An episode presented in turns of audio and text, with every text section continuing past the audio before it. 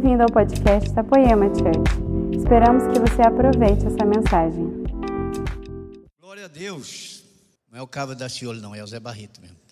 Queridos, quem quiser acompanhar comigo, liga sua Bíblia aí, em Efésios, capítulo 4, versículo 1 ao 16. De manhã eu cometi um erro aqui, eu quero pedir desculpa se alguém estava aqui de manhã. Eu falei que esse livro de, de, de, Efésios tem mais de 200 versículos, mas eu não sou muito bom de matemática, sabe? Tem apenas 155 versículos. Eu errei de manhã, perdão quem estava aqui de manhã. Nesses seis capítulos do livro de Efésios tem 155 versículos. E nós extraímos 16 versículos para trazer uma mensagem para vocês hoje. Quem gosta de colocar um, escrever aí, anotar o tema, pode escrever. Amadurecendo como cristão. Eu creio que é um termo bem sugestivo, bem gostoso, não é popular, é simples, porque Deus é simples. Deus não é simplório, Deus é simples. Nós que complicamos, nós que tornamos as coisas complexas. Mas se nós seguíssemos realmente como é simples, como seria maravilhoso. Então, queridos, amadurecendo como cristãos, para que vocês possam partilhar no GC de uma maneira simples, de uma maneira fácil, de, de fácil entendimento. Amém? Vamos lá então? Rogo-vos, pois, eu, o preso do Senhor, que andeis como é digno da vocação que fostes chamados, com toda humildade e mansidão, com longanimidade, longanimidade suportando-vos uns aos outros em amor, procurando guardar a unidade do Espírito pelo vínculo da paz. Há um só corpo, um só espírito, como também fostes chamados em uma só esperança da, vo da vossa vocação. Um só Senhor, uma só fé, um só batismo. Um só Deus e Pai de todos, o qual é sobre todos, e por todos e em todos vós mas a graça foi dada a cada um de nós, segundo a medida do dom de Cristo. Por isso diz: subindo ao alto, levou cativo o cativeiro e deu dons aos homens. Ora, isto, ele subiu, que é senão que também antes tinha descido às partes mais baixas da terra? Aquele que desceu é também o mesmo que subiu acima de todos os céus para cumprir todas as coisas. E ele mesmo deu uns para apóstolos, outros para profetas, e outros para evangelistas, e outros para pastores, e outros para doutores, querendo o aperfeiçoamento dos santos para a obra do ministério, para a edificação do corpo de Cristo, até que todos cheguemos à unidade da fé e ao conhecimento do Filho de Deus, ao homem perfeito à medida da estatura completa de Cristo, para que não sejamos mais meninos inconstantes, levados em roda por todo vento de doutrina pelo engano dos homens que com astúcia enganam fraudulosamente. Antes, seguindo a verdade em amor, cresçamos em tudo naquele que é a cabeça, Cristo, do qual todo o corpo, bem ajustado e ligado pelo auxílio de todas as juntas, segundo a justa operação de cada parte, faz o aumento do corpo para a sua edificação e amor. Amém? Deixa eu pegar minha Bíblia aqui. Essa Bíblia aqui é quando eu era pobre. Aqui eu preservo ela porque é uma benção. Amém, queridos? Não é que eu sou rico, é que eu sou cheio da graça de Deus agora. Muito bem, queridos. Nós estamos nessa série, a igreja que Jesus fundou. E o tema já passei para vocês, amadurecendo como cristãos. É muito importante nós entendermos esses 16 versículos, porque dentro dessa série nós podemos fazer uns questionamentos. Qual é o propósito da igreja? Qual é o propósito da igreja? Por que serve a igreja? Para quê? E nessas duas questões, qual é o propósito da igreja e para que serve a igreja? Eu aproveito e coloquei aqui que nós devemos ter um, um cuidado, uma dosagem de um cuidado com a igreja atual. A igreja pós-cristãos, a igreja pós-moderna. Esse termo é um termo bonitinho, mas é um termo muito perigoso. A igreja pós-moderna. É uma igreja que muitas vezes nós, por causa do politicamente correto, nós às vezes, porque é, é, é, é parente de um amigo da gente, é amigo de um, de, um, de, um, de um chegado da gente, a gente pode ficar com uma certa restrição de falar alguma coisa, ai meu Deus, vai ferir. Aí vai machucar, ele vai embora da igreja. Querido, se alguma coisa eu falar aqui, eu vou procurar falar tudo aquilo que o Senhor coloca no meu coração mas não aquilo que a igreja pós-moderna põe na boca de determinados líderes para agradar você, sabe, aquele massagear o seu ego. Eu não estou aqui para massagear o ego de ninguém, querido. Eu estou aqui para ser usado pela pessoa do Espírito Santo de Deus, para trazer para nós, nesses dias difíceis que nós estamos vivendo e que não quase de todas as bocas nós ouvimos durante todo esse um ano e meio de surto que nós tivemos: Jesus está voltando, Jesus está voltando, Jesus está voltando. Mas eu estou preparado, querido. E Paulo vem nessa carta então nos alertando sobre o propósito da igreja. Dentro desse cuidado que nós temos que ter, porque hoje nós temos uma sociedade que não concorda mais com os princípios morais. Não tem importância. A, a, a, liderança da Poema já sofreu tanto, querido, tanta burdoada, tanta cacetada aí por fora. Ah, o senhor é da Poema. Ah, é legal. Aquela diz que tem um pastor lá que fala um português bem, bem jovem. Né? Qualquer dia eu vou lá. Uma igreja que, sabe, porque as igrejas são radicais. Não quer isso, quer que a gente seja santão. Calma, pô. Tem que aceitar. E vi falar que lá pode ir prostituta, pode ir homossexual, lá pode ir ladrão, pode ir cheirador de cocaína, fumador de maconha. Eu falei, pode mesmo. Vai lá, querido, você vai ver o tamanho da porta, é larga pra caramba. Mas a hora que você entrar lá, você vai ver que o negócio é estreito lá dentro, cara. Vai lá. Eu já estou aqui, cara. Eu vim, eu fui lá. Eu era ladrão de galinha na redenção. Deus pegou e falou: agora vou fazer do ser um pastor. Eu falei, glória a Deus. Agora você fala, nossa, era ladrão de galinha, esquece, cara, é passado. Ele falou: olha, se você fizer uma aliança comigo hoje, do seu passado eu não me lembro mais. Oh, oh meu Deus, então é isso, querido. Pode aplaudir, porque ele é bom. Ele é maravilhoso, cara. Mas fala, nossa, o pastor tem coragem de falar isso? Que ele tenha coragem de falar quem era você. Eu sei que você não prestava. Você está aqui porque Deus é bom e misericordioso, deu uma lapidada em você, liberou o Espírito Santo para nos consolar. Ele é tão maravilhoso que ele veio aqui, ele fundou, ele deixou uma, uma igreja aqui na terra. Ele organizou a igreja e falou: Vou sair. Os apóstolos ficaram tristes, mas ele disse: Calma, eu vou, mas o Palacto vem. O Espírito que falará de mim, falará do que é meu, convencerá o homem do juízo, do pecado e da justiça. Por isso que nós estamos aqui. Ele me convenceu, querido. Nós continuamos pecadores, mas agora porque você escorrega. É ou não é?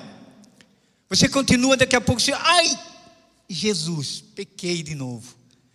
Mas ele falou: se você pecar, lembre que você tem um advogado à direita do Pai, intercedendo por você, cara. Às vezes a pessoa fala: o senhor está intercedendo por mim? Estou.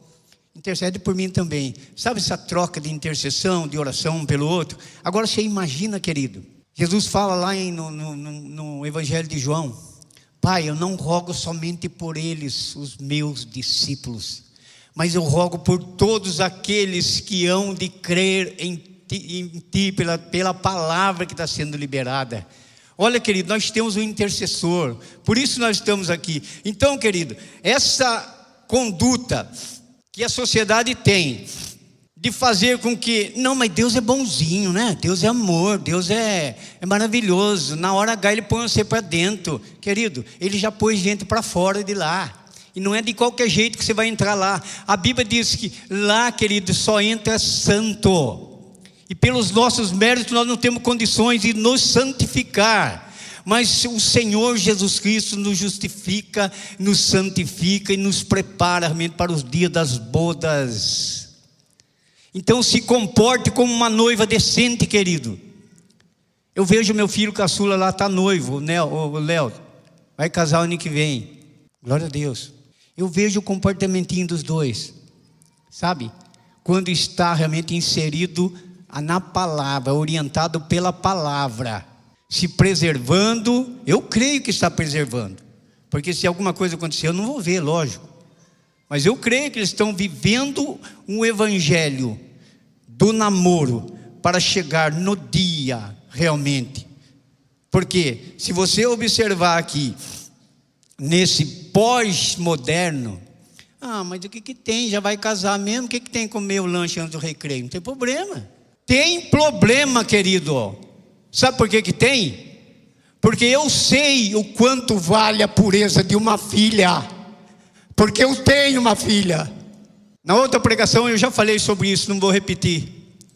E você pode ser que você esteja abusando da sua namorada hoje, porque você não sabe o quanto dói para um pai para uma mãe quando o namorado desrespeita. E não é porque só que, que ele que desrespeita, ela também gosta de ser desrespeitada. Então, quando se tem uma idoneidade, quando se tem uma seriedade, querido, com relação ao que é o namoro e o noivado, se preparando para as núpcias, é assim que o Senhor espera de nós, querido que você não se desvie nem para a direita e nem para a esquerda. Aguarde, porque ele diz: Eu vou por um pouquinho de tempo preparar-vos um lugar. Na casa do meu pai tem muitas moradas, mas eu vou preparar-vos lugar, porque onde eu estiver, eu quero que estejais comigo. Queridos, se eu perguntar quem quer ir hoje, ninguém quer, eu já sei disso, não vou nem perguntar. Mas você já imaginou, querido? A Bíblia diz que nós o veremos como ele é. Quando ele aparece para os discípulos, os discípulos parece que pensam que é um fantasma. Ele diz: Calma, sou eu.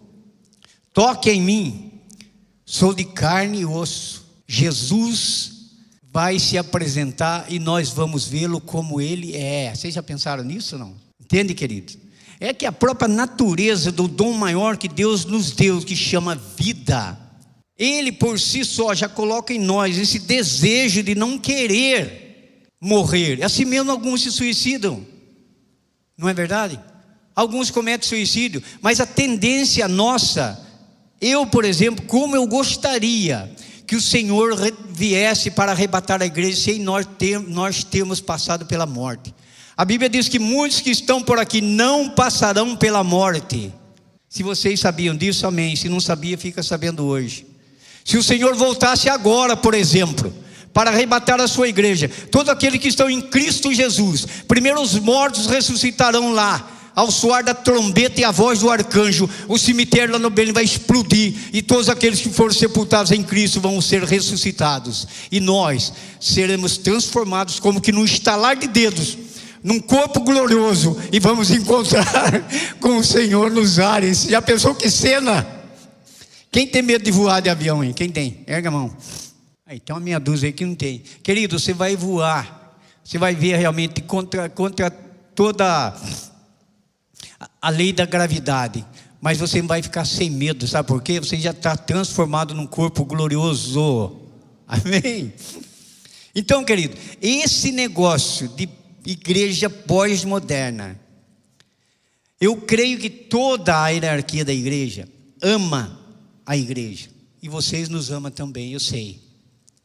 Mas não é por causa disso, querido, e porque falam lá fora que na Poema é uma igreja totalmente aberta, que pode tudo. Meu amigo, está totalmente enganado, querido. Eu amo a sua vida, mas se o seu comportamento não condiz com a palavra de Deus, eu lamento, querido. Você não vai aguentar muito tempo aqui, você vai vazar daqui. E a porta é larga, querido, para sair. Ou você se estreita aqui dentro, ou você vai embora. Agora a culpa não é nossa, querido. Jesus mesmo falou: quem dizem por aí que eu sou? Uns dizem que o Senhor é João Batista, você diz que é, que é Elias, outro diz que é Jeremias. E vocês, quem dizem quem eu sou? Se vocês quiserem se mandar, pode se mandar. Queridos, isso não é radicalidade. Isso é ser obediente à palavra do Senhor. Entende isso? Então veja bem, eu posso amar uma pessoa que eu estou sabendo. Que nem uma pessoa chegou aqui e falou para minha esposa: Ai, a senhora que é a dona Cida, pastora?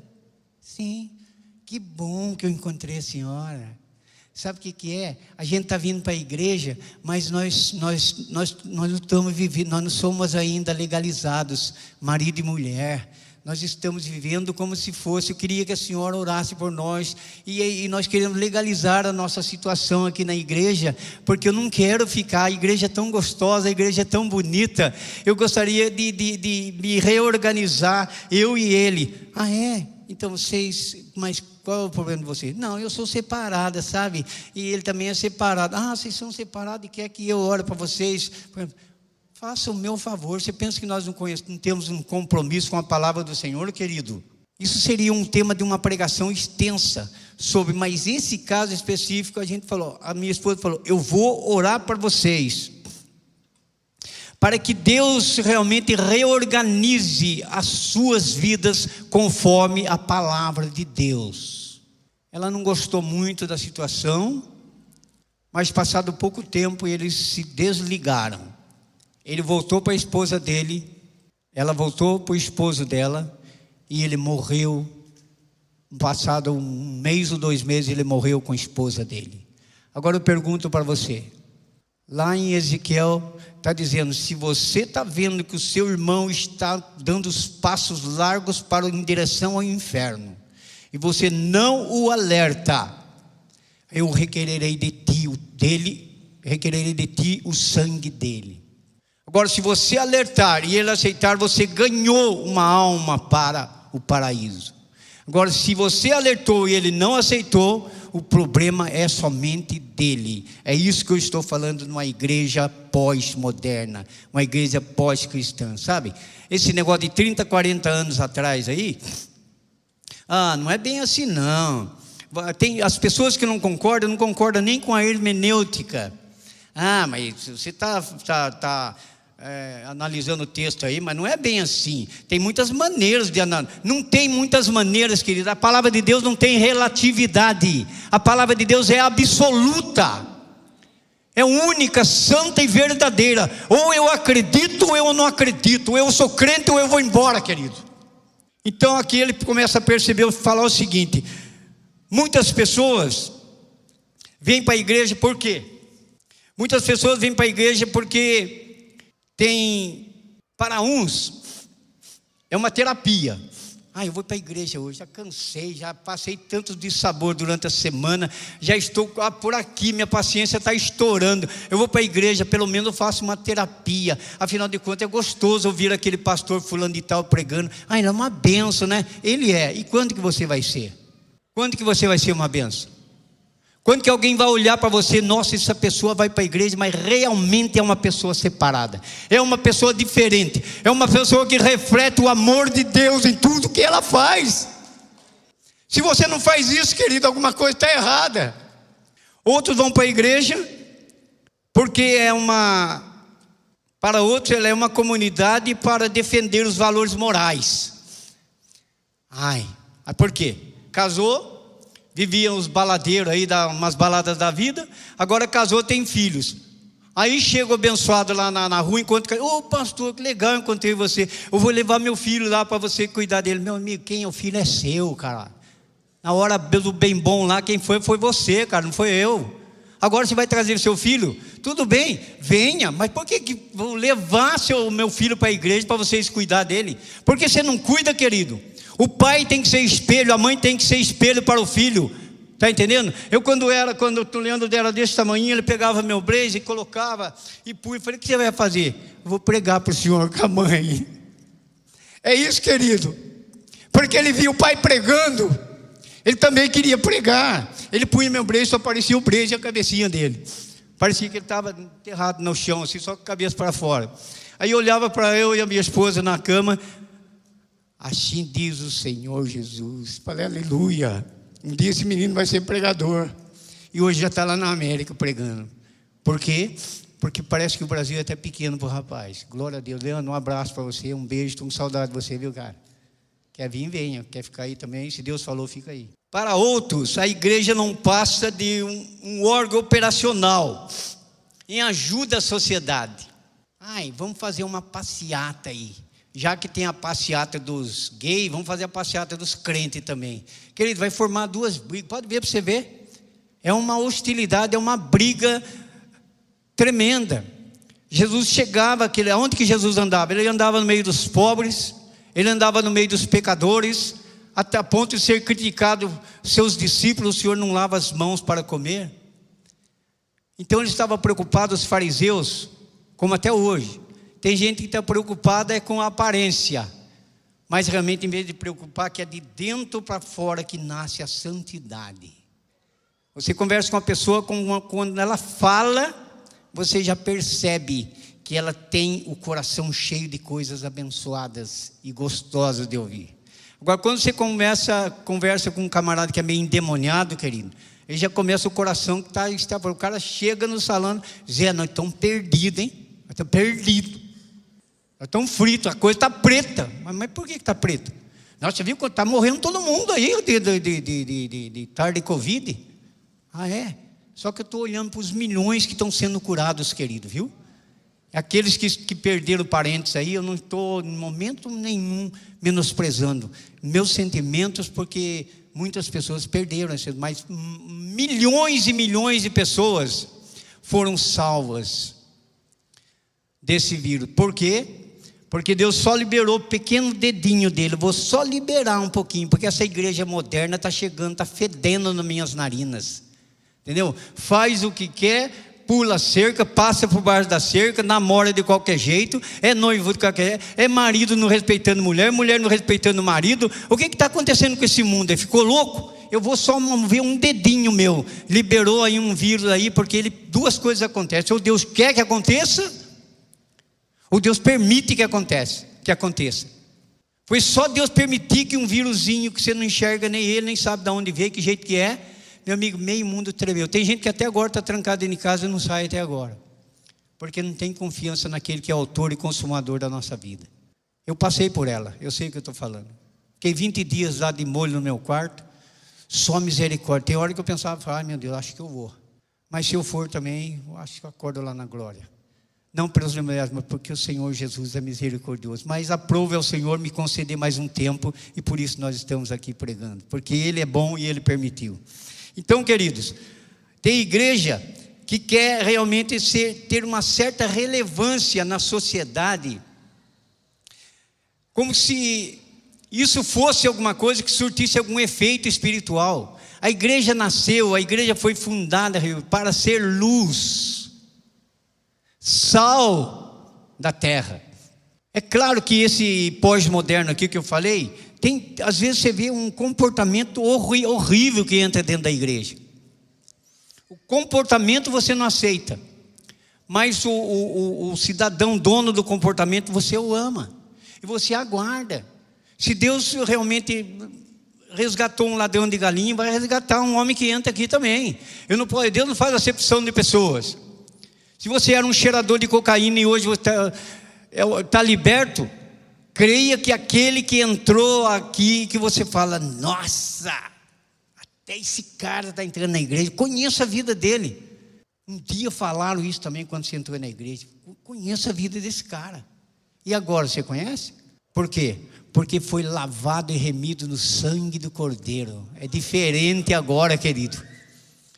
Então, meus queridos, está aí, ó, a igreja, nesses questionamentos, e por esses motivos que as pessoas vão na igreja, de repente Paulo vem e responde: para que serve a igreja? Qual é o propósito da igreja? Paulo responde: a igreja somente serve para glorificar o nome do Senhor. Viu, querido? Tem pessoas que vão para a igreja para melhorar a situação econômica. Tem gente que vai para a igreja para ver se realmente aparece uma, um marido. Está quase ficando para titia, está com medo, vou para a igreja. Quem sabe se acontece? Acontece mesmo, Deus é bom. Mas não é o objetivo maior que você deva vir para a igreja. Você tem que vir para a igreja porque você foi criado para o louvor da glória do Senhor. Deus amou tanto criar o homem que a palavra diz façamos. Olha só, não diz eu faço. A palavra diz façamos. Pai, o Filho e o Espírito Santo já estavam em evidência. Façamos o homem a nossa imagem e semelhança. Cuida dessa imagem, querido. Vai lapidando essa imagem naquilo que compete a nós na vida secular. Porque a santidade só depende do nosso Deus, não é de nós. Agora você se entrega, você reivindica essa mudança e Deus faz. Aí Paulo vem e fala: a igreja somente serve para glorificar o nome de Deus, porque nós somos uma grande família. No versículo no versículo 4 nós começamos a observar aqui, olha. No 6. Um só Deus e Pai de todos, o qual é sobre todos e por todos em todos nós. Nós somos uma grande família. Como igreja, ser família, a gente fala, mas é difícil. Querido, mas nós já somos treinados em casa. O seu comportamento na igreja, querido, reflete pelo comportamento que você tem na sua casa. Quando se tem um amor fraternal em casa, porque é difícil, vocês sabem que é difícil. Eu sou de uma família de dez irmãos, eu sou o primeiro. Meu Deus do céu.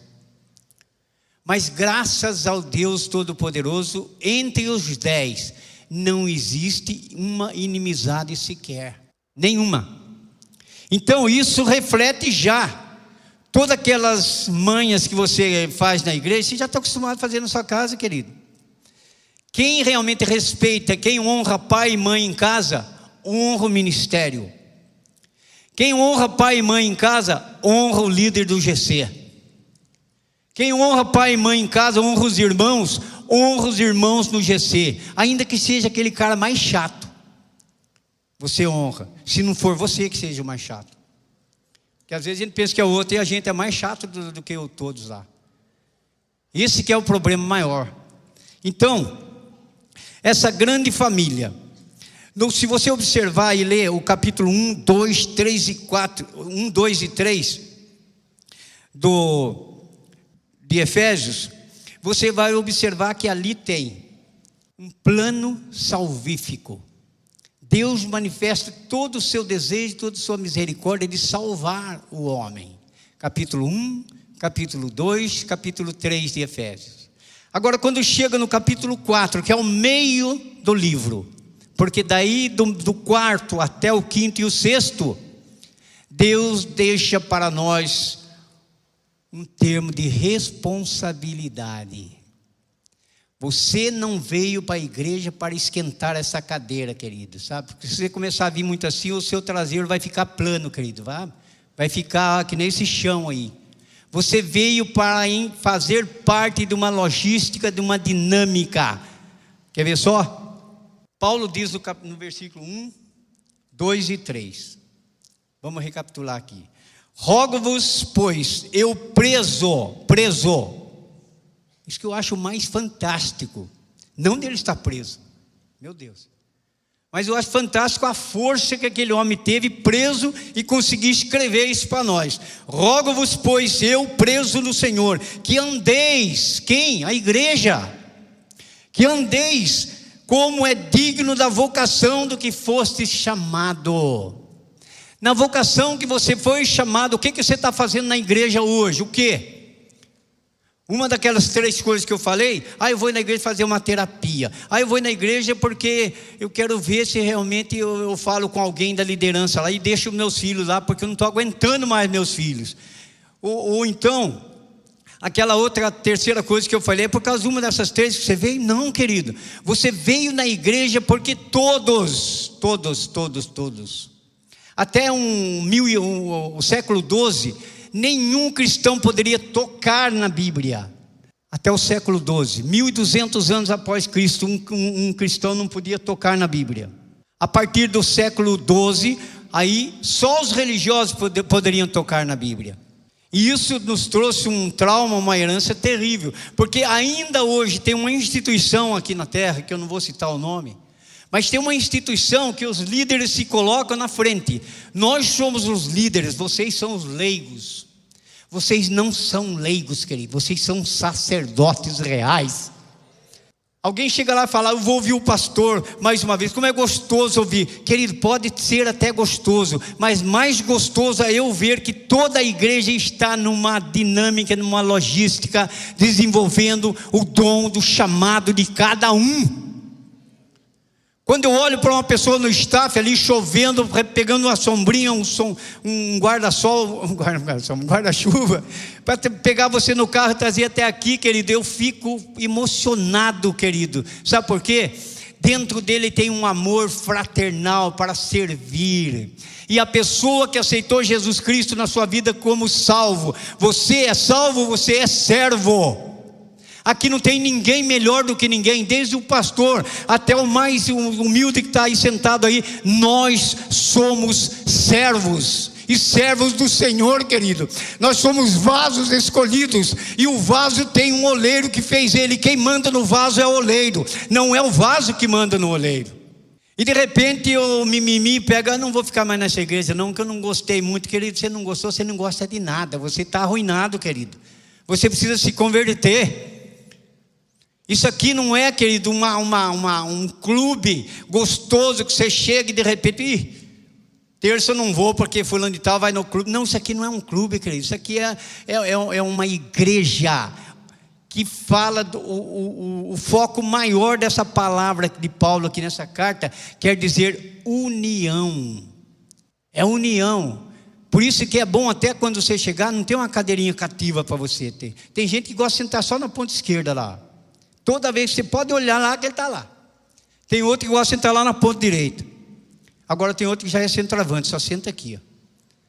Querido, sai do centroavante, vai jogar uma hora de back central, vai lá atrás. Vai jogar na lateral direita, vai mais para trás.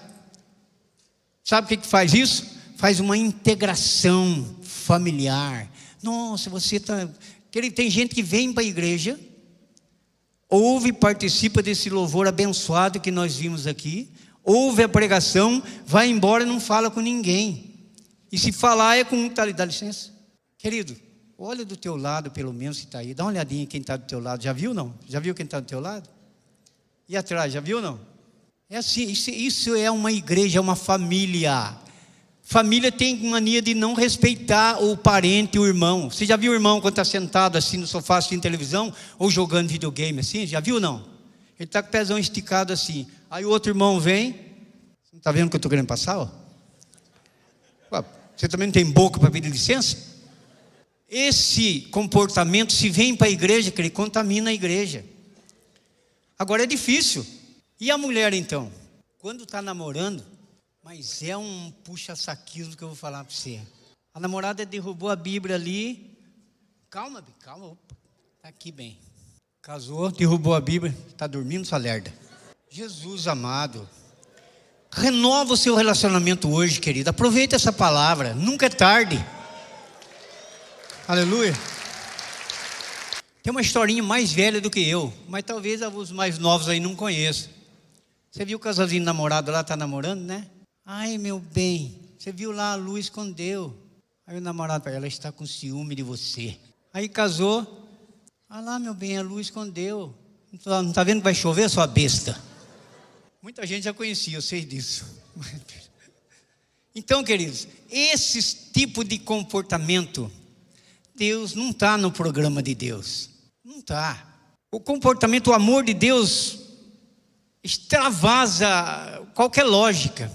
Jesus, quando chega no dia anterior à sua morte, ele pede para os apóstolos preparar a mesa para a ceia. Jesus sabia que ele ia morrer, pô. Mas ele olha assim e diz: o psiquiatra lá, ele, ele analisou isso daí. Esqueci o nome do psiquiatra agora. É um bem famoso, escreveu muitos livros. Ele analisou, através da psiquiatria, o comportamento do homem Jesus Cristo. Ele sabia que ele ia morrer no outro dia. Mas ele prepara uma mesa, porque eu desejo ardentemente comer essa Páscoa com vocês.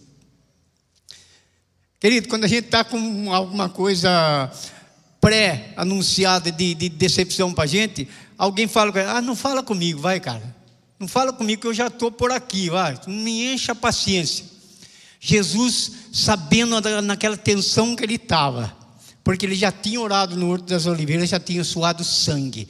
E a ciência provou que você, no seu estado extremo de angústia, você pode derramar algumas gotas de sangue. Jesus suou sangue.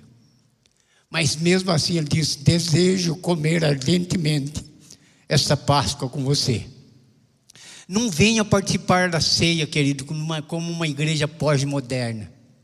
Aí eu vou participar da ceia, porque se eu não for, o que, que vão dizer comigo? Você que está aí indo para o motel com a namorada, não venha participar da ceia, querido.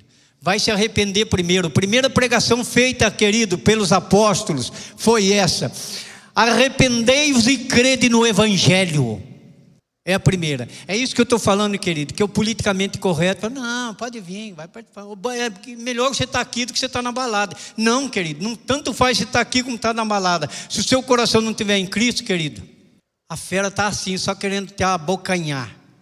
Então Paulo responde, ou melhor, Paulo mostra no capítulo 1, capítulo 2 e 3, fala realmente de um Deus que salva. Quando chega no 4, no 5 e no 6, ele fala da praticidade. Agora vem a praticidade da coisa. Aí vem, dá uma olhada para você ver no versículo 3. Procurando guardar a unidade do Espírito do, pelo vínculo da paz. E o 13, ó. Até que todos cheguemos à unidade da fé e ao conhecimento do Filho de Deus, ao homem perfeito, à medida da estatura completa de Cristo. Isso é o amadurecimento da igreja, procurando guardar a unidade do Espírito pelo vínculo da paz. Unidade do Espírito, pelo vínculo da paz. E no 13, até que todos, todos, cheguemos à unidade da fé e ao conhecimento do Filho de Deus, ao homem perfeito, à medida da estatura completa de Cristo. Quando eu falei aqui que o Leandro colocava meu, meu blazer e começava a pregar para mim, eu, eu, eu começava a observar assim: ele está querendo fazer o que o pai dele faz. E o que o pai dele está fazendo é algo que glorifica a Deus. Então é com aquelas conversinhas de, de 4, 5 anos de idade dele, ele falava o que ele podia falar, mas no coração dele estava cheio de vontade de expressar versículos bíblicos para o pai escutar. Tenha vontade de ser realmente atingir aquilo que o cabeça da igreja está determinando para que aconteça na sua vida. Jesus é o cabeça da igreja, está dizendo aqui. E nós somos os membros. Se você traz para a igreja um comportamento desse que eu falei aqui dos irmãos em casa, você contamina a igreja, querido. Você fica realmente você desafia o seu irmão a rejeitar você. Não é para ele fazer isso. É para ele tolerar você. Suportar, a palavra está dizendo: suportai-vos uns aos outros. Suportai-vos. Porque os mandamentos, Jesus falou assim: os, manda, o meu estatuto tem dez itens para vocês seguir. Mas eu vou amenizar para vocês, vou deixar por dois. Se vocês amar a Deus sobre todas as coisas e ao próximo como a você mesmo, você cumpriu todo o meu estatuto. Aí depois Jesus dá uma ferrada. Primeiro ele dá uma maciada para acalmar. Ó. Primeiro ele dá uma acalmada, depois ele dá uma ferrada. Ele disse: Mas um novo mandamento eu vos dou: amai-vos até os vossos inimigos. Dá para aguentar? Isso é igreja unida no mesmo espírito. Isso é uma igreja que está caminhando à estatura do varão perfeito, até atingir a plenitude de Cristo. Aí pode acontecer o que acontecer. Aí pode vir a pandemia. Aí pode vir a falência. Aí pode vir o desprezo. Aí pode vir os abusos. Aí pode vir os carrascos da vida que chegou lá em Paulo. Paulo simplesmente olha para o carrasco e fala para mim: o viver para mim é Cristo, e o morrer é lucro. Pode cortar minha cabeça. Não precisou nem forçar ele. Simplesmente eu imagino ele preso nas masmorras, de Roma. Carrasco entra, muitos presos. Está determinada a sentença de Paulo. E ele diz: Prisioneiro Paulo, prisioneiro Paulo. Ele fala: Calma, eu estou aqui. Isso é ser cheio do Espírito Santo, querido. Porque uma coisa eu digo para você: daqui 100 anos, nenhum de vocês estão mais aqui, nem eu. Nós já fomos embora. E é melhor que nós estejamos preparados para que nós possamos estar na glória. Porque ele disse: Onde eu estiver, quero que estejais comigo. E não vem com essa, não. Deus é bonzinho, na hora H põe todo mundo para fora. Não, querido. Existe uma frase, e essa eu gostaria que você tivesse do lado direito e não do lado esquerdo. Jesus vai reunir, e vai um grupo para cá e um, e um grupo para lá. E vai dizer: Vinde benditos do meu Pai, para um lugar que vos está preparado no meu reino. E olhar para a sua esquerda vai dizer: Afastai-vos de mim, malditos, porque eu nunca te conheci. Querido, não brinca de ser crente, querido. Nem nós gostamos quando alguém faz um pacto com a gente e depois não cumpre, a gente não gosta. A gente fala, aquele cara é falso, aquele cara é traíra. Agora você imagina, você faz um pacto com Deus, querido, e você fica brincando. A Bíblia diz em Gálatas 6, 7: Não vos enganeis, de Deus ninguém se zomba, da maneira com que você semeia, você vai colher. Isso é implacável. Isso é para todos. O amor de Deus, querido, está sendo de uma, oferecido de uma maneira tão escandalosa, entre aspas. Esse escandaloso entre aspas. Que ninguém pode reclamar na hora que estiver lá, querido. Ninguém vai poder reclamar. Uma das maiores chances e ofertas que nós tivemos e privilégios que nós tivemos, por amor, não porque nós merecêssemos, foi Jesus ocupar o nosso lugar. Imagina lá no céu, numa conversa, de repente alguém diz: Quem irá por nós? O próprio Criador levanta do seu trono e diz: Eu vou. Ele se levantou e se fez carne no meio de nós. Tudo igualzinho a nós. Tudo que você imaginar de opressão, ele passou. Mas ele disse: Eu venci o mundo. E em meu nome vocês também irá, haverão de vencer. Queridos, aí vem, aí vem o, versículo, o capítulo 4, 5 e 6, que nos leva à praticidade de tudo aquilo que nós estamos vendo aqui. Veja aí no versículo 7. Por favor.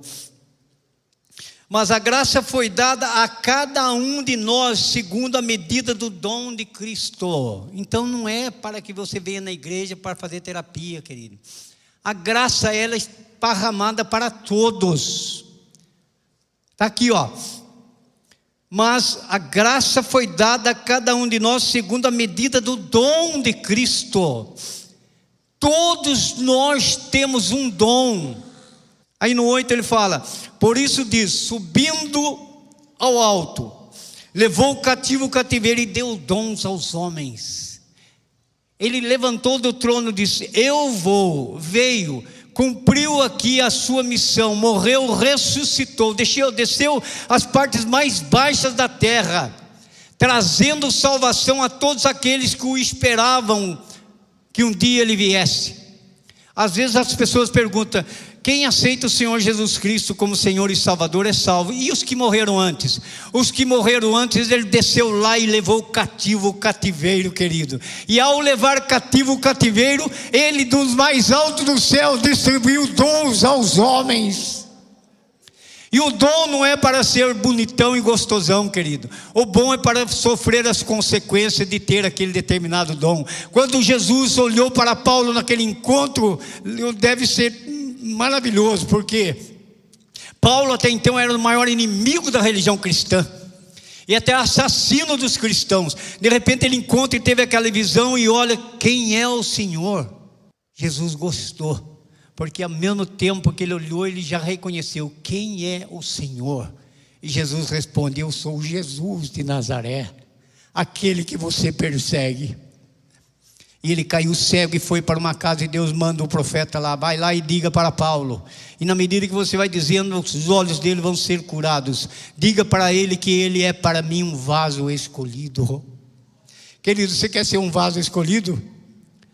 Se você for um vaso escolhido, querido, na hora que fala isso, para a gente, parece que a gente, opa, estou com tudo. Jesus está comigo e não abre.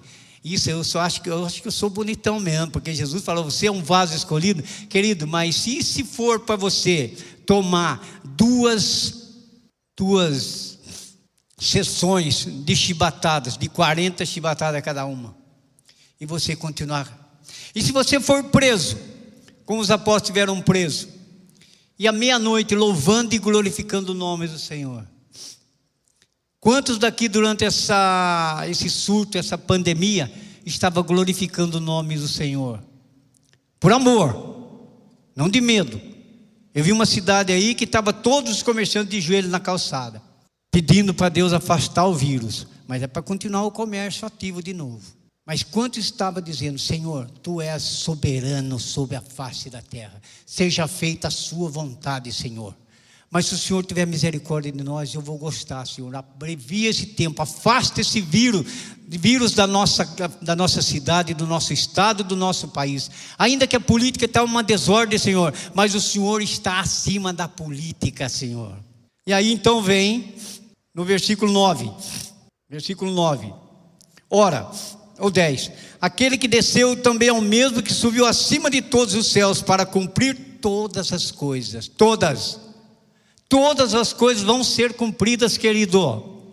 A escatologia vai ser cumprida à risca. Tudo, aqui não é hora de falar sobre isso agora, mas tudo vai ser cumprido. E pode acontecer o que acontecer, pode vir igreja pós-cristã, pós-moderna, mas Deus conhece a sua igreja que está na face da terra, querido. Ele sabe quem são os seus. Então, eu acredito, querido, que é uma, maior, uma das maiores oportunidades que nós estamos de rever como eu estou como igreja. Como? Eu gosto de fazer terapia na igreja. Ah, eu gosto tanto do GC.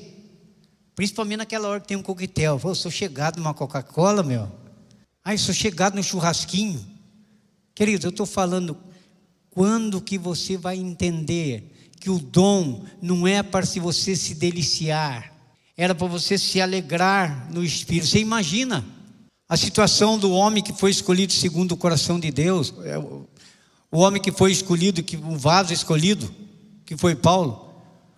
Olha, eu vou usar um termo até meio vulgarizado aqui. O homem só se ferrou. Só se ferrou. Teve, teve hora que ele tinha que correr para não morrer. Tem hora que liberaram ele, que ele no cesto, para ele escapar, porque ele ia morrer. Numa cidade que ele chegou, querido, onde ele começou realmente a fazer os milagres em nome do Senhor Jesus Cristo, ele realmente é, foi a maior concorrência para um, um, um espírito que estava lá fazendo misérias lá e, e, fazendo que as pessoas ganhassem dinheiro. Paulo chegou, mostrou a verdade, acabou a renda dos caras. Quando você chegar à verdade, falando a verdade, querido, o seu espaço vai diminuir na sociedade. Não se preocupe com isso, não, querido. O próprio Jesus, numa das suas falas, ele teve que sair correndo porque ia jogar ele ladeira abaixo, querido. Quanto mais realmente você manifestar que você é santo, separado para o serviço do desenvolvimento dos seus dons, mais você vai sentir a opressão da sociedade, porque a sociedade não quer saber, ela não conhece o Espírito que está em vocês, querido. E a Bíblia diz: maior é o que está em nós do que o que está no mundo, tome posse disso. E aí veio o trabalho então. Primeiro, primeira responsabilidade que vem a partir do capítulo 4. O chamado. Um chamado para união e humildade. É esse chamado para união e humildade. Por quê? Porque naquele tempo lá no Oriente, Paulo estava vivendo numa época que, olha, judeu era que nem gato e rato, judeu e gentio. Judeu detestava gentio. Mas se eu sou judeu, herdeiro da promessa, eu sinto que a promessa é para nós, já começa aí. Os judeus achavam que a, que a promessa era exclusiva deles. E Paulo, realmente, que foi o apóstolo dos gentios, mostrou claramente que Jesus veio e, através da sua morte e ressurreição, ele fez dos dois povos um povo só. Então não se preocupe, querido, se o camarada fala mais bonito que você, se o camarada é mais rico que você, se o camarada tem mais relevância do que você, não se preocupe, diante de Deus nós somos todos iguais. Todos. Mas essa essa encrenca aqui, que foi chamado para a união, tinha também um problema entre homem e mulher. Hoje foi levantado um tal de feminismo aí que tem mulher que quer mandar no homem. Agora, não é que eu estou falando que nós somos machões, que vocês têm que estar, nós que temos que mandar. Não é. Nós temos que pegar a submissão de vocês, esposas, e nós, esposos.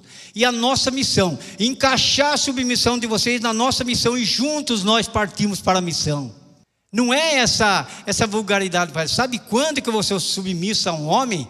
Não, não é isso, não é essa vulgaridade submissa a um homem, é o entendimento perfeito. Eu sou 43 anos casado, querido.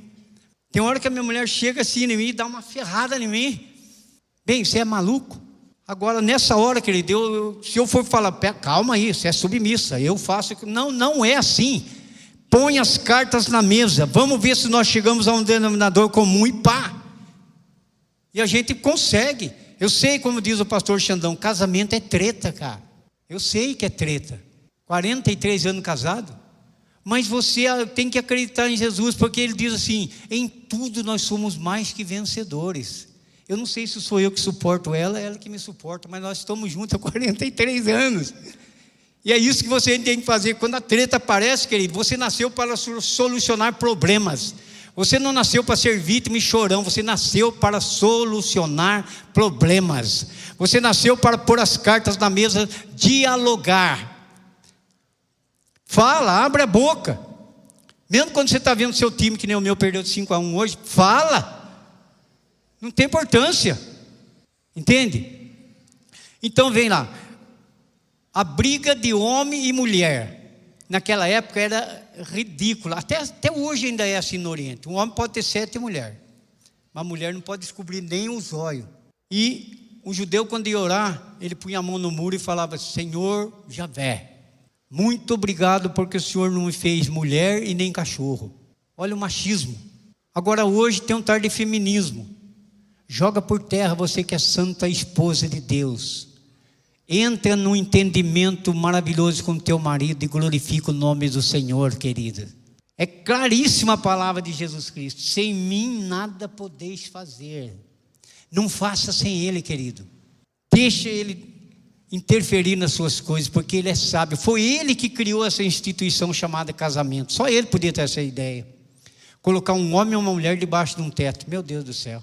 Se ele fez essa instituição, peça para ele ajudar. Às vezes fala, é, mas você não conhece a minha mulher. Fala lá para você, que nem diz o último que pregou aqui. Não sei quem foi, falou que a mulher que enche a paciência é pior do que uma goteira. Quando você está deitado, aquela goteira, toim, toim, toim. Mas não fica dando risada, não, porque o homem também, quando é chato, meu amigo, ele joga a mulher para os braços da outra, de tão chato que ele é. Quando eu, querido, se eu não fosse o cabeleireiro, eu acho que eu era psicólogo. De tanto cara que vinha reclamar na minha cadeira pedindo uma ajuda. Eu falo para ele, querido, mas você fala tanto mal da sua mulher, mas você já se autoanalisou, será que é só ela? Traz ela aqui, vamos conversar nós três lá. Aí nós fomos lá na casa dele, cheguei lá, Comecei a conversar, conversar, e ele falando, falando, falando, falando. De repente, eu falei para ele, mas qual é o problema? O problema é que eu não aguento mais minha mulher. Ela é terrível, ela é chata. Aí quando nós chegamos lá, querido, que nós três conversando, ele abaixou a cabeça porque o culpado era ele. Aí nós falamos, vamos orar. Isso não vai ser curado assim num estalar de dedo. Mas um tem que ceder. E se você ceder, vai. Depois, passado muito tempo, não sei mais o que aconteceu. Então, queridos, são coisas que acontece? Que é preciso ter racionalidade. E não tem melhor maneira de você desenvolver uma racionalidade de que você pegar a Bíblia e ser orientado pela Bíblia. A Bíblia nos orienta em tudo. Em tudo. Segundo, segundo, segunda característica das responsabilidades que do capítulo 4 em frente, e, e, seguintes no, no livro de Efésios, Paulo nos apresenta a unidade no espírito. Olha os versículos 4 e 6. Há um só corpo, um só espírito, como também fosse chamado um só, uma só esperança da vocação. Um só Senhor, uma só fé, um só batismo. Um só Deus, Pai de todos, o qual sobre todas, sobre todos e por todos em todos vós. Se você observar do capítulo do versículo 4 ao versículo 6, são sete características de unidade e de identificação de um corpo bem estruturado. Primeiro, quer ver? Ó, contei comigo. Um só corpo. Segundo, um só espírito. Terceiro, uma só esperança da vocação. Quarto, um só Senhor. Quinto, uma só fé.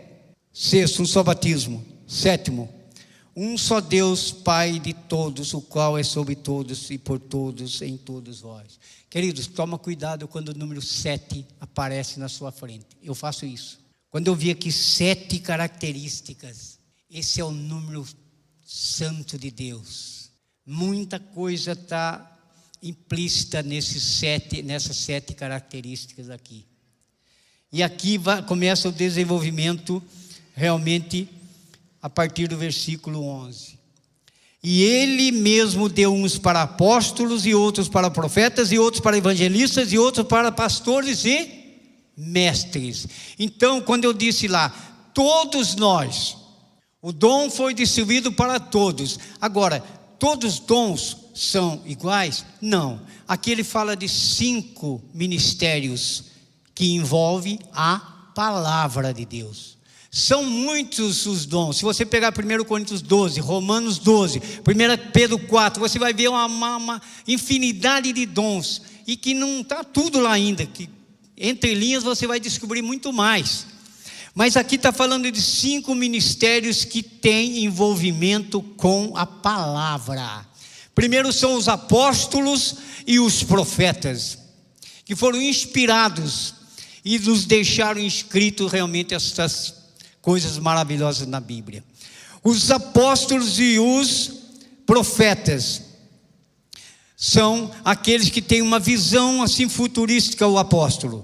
E ele traz praticamente com o jeitinho humano, com o jeitinho secular, traz à existência aquilo que ele projetou, orou e acaba acontecendo. Como meu filho chegou, pai, vamos abrir uma igreja? Falei, filho, se Deus mostrou para você, é você. Vai. Vai fundo.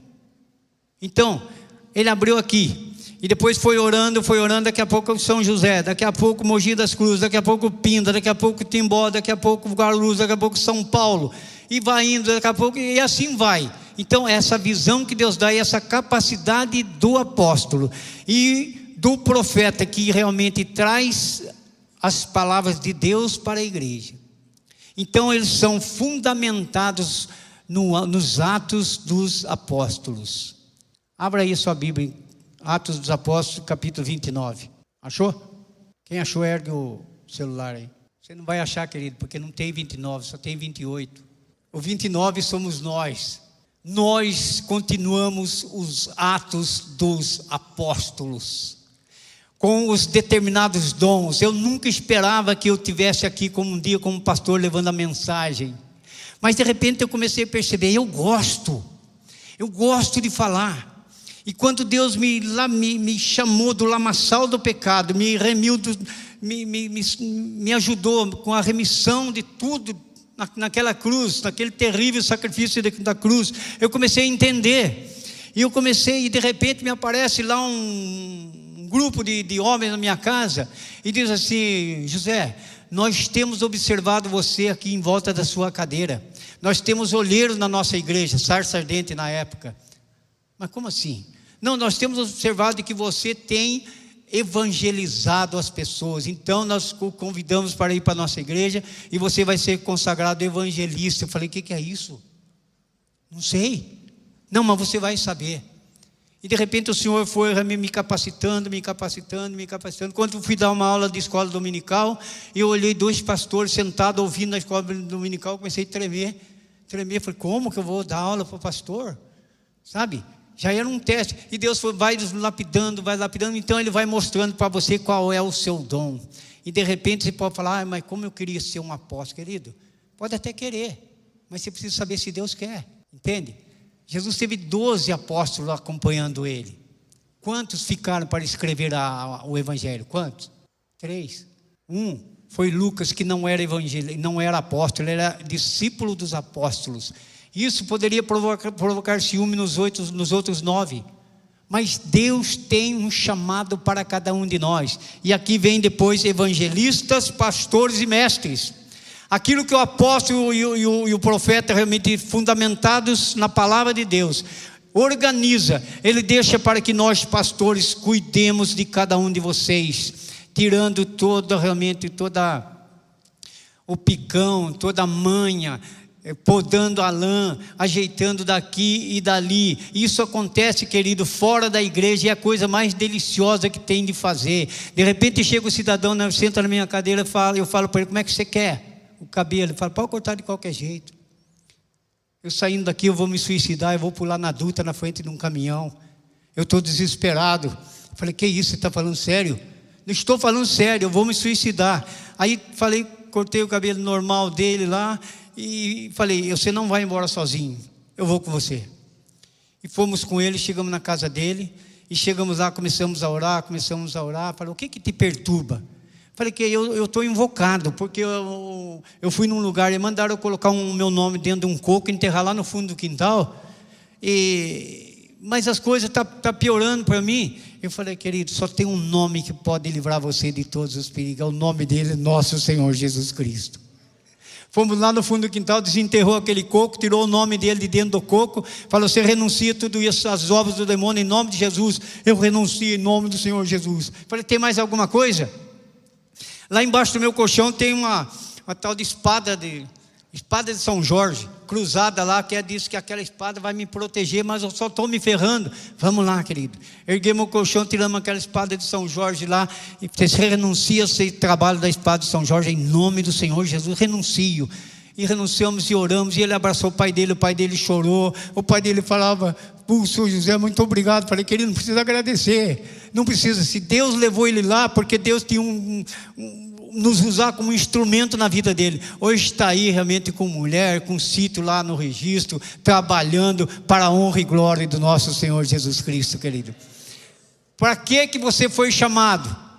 Você tem que entender para que que você foi chamado. Os evangelistas esparramam a palavra, pregam. Querido, se você tem sente que tem esse dom, fala. Não tenha vergonha.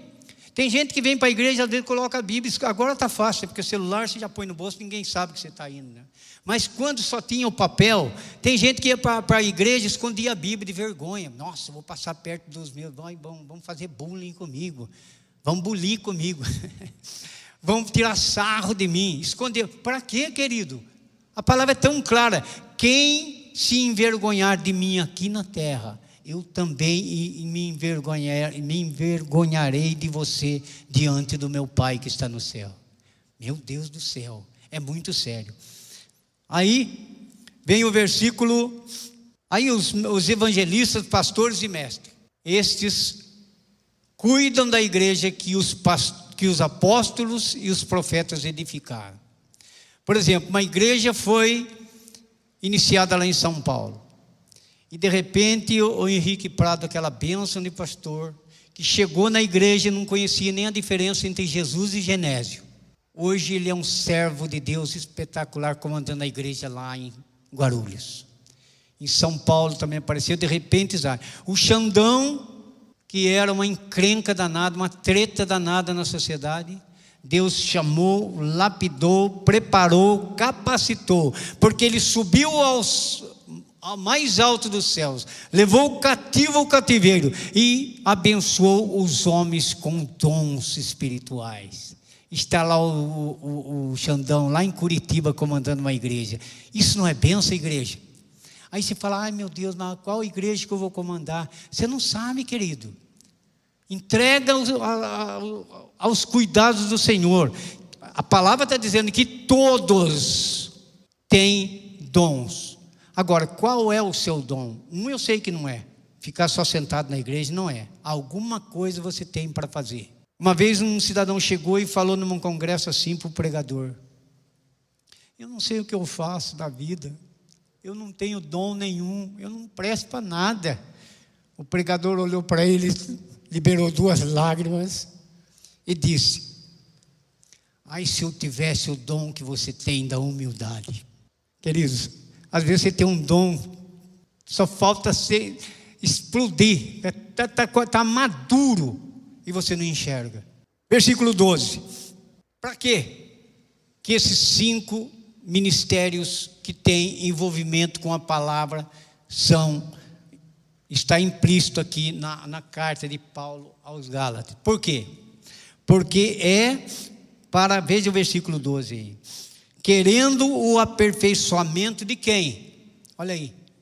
Querendo o aperfeiçoamento dos santos dos santos, para a obra do ministério, para a edificação do corpo. O corpo de Cristo não é uma mula sem cabeça. O corpo de Cristo tem um cabeça que é Cristo. E nós somos os membros. Se eu chegar aqui nessa quina aqui, eu tenho um probleminha no meu dedinho aqui. Se eu bater aqui, querido, eu fico o dia inteiro. Aí eu lembro que eu tenho um dedinho mas o meu corpo inteirinho fica comprometido, porque o dedinho machucou. Você é o que na igreja, querido? De repente, se você não colabora, você pode ser, ser esse dedinho que compromete realmente a estrutura de toda a igreja. Você acumula, você realmente sobrecarrega alguém. Não é um exagero da minha parte, mas é para vocês entenderem a força de expressão de alguém que não quer colaborar de alguém que está na igreja há tanto tempo e curtindo uma igreja pós-moderna e não abandona o desgraçado do pecado, mas quer continuar com relevância. Quando tem aqui um, um, uma, uma, um chamado aqui para receber um batismo do Espírito Santo, você vê gente que pulando parece piracema de lambari. Mas, querido, é melhor você não pular aqui, mas pular fora quando o pecado bate na tua porta. Pula fora, querido. É muito melhor. Então, quer, esses, esse compromisso de pastores, evangelistas e mestres é para desenvolvimento dos santos que são vocês. Agora é para vir aqui esperar? Não, querido, você tem que crescer, você tem que amadurecer. Quarto e último, última característica, maturidade. Maturidade. Até quando você vai ser um bebê na igreja, que precisa tocar fraldinha em você, que precisa pôr leitinho na sua boca? Até quando você vai vir na igreja reclamando chorando? Ah, eu acho que não vou mais naquele GC, tá? Você não tem um GC melhor para mim, não? Querido, tem GC, todo GC é igual. Todo GC é composto de pessoas. E aonde tem pessoas tem complicação. E a complicação é para ser resolvida, querido.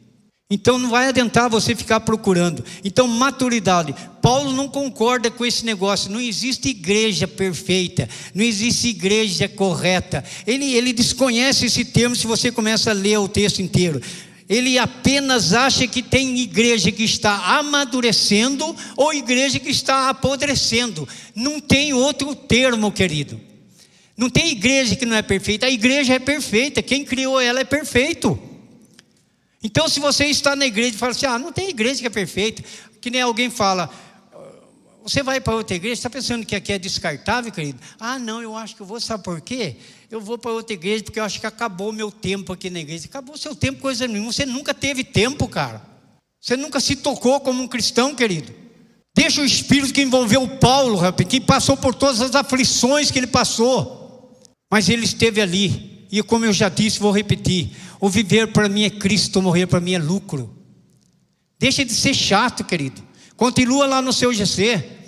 Deixa Deus transformar você.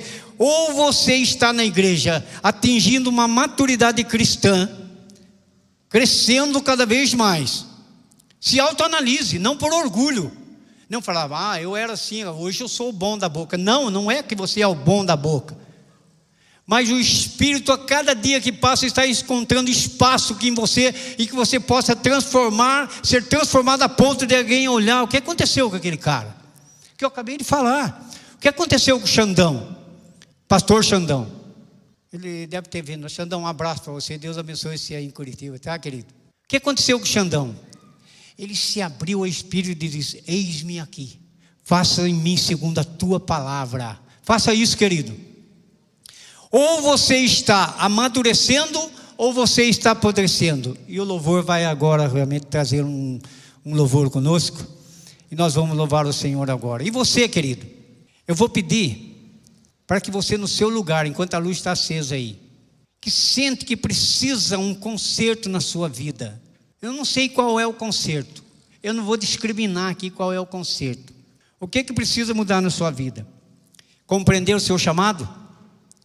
Entender a unidade no espírito?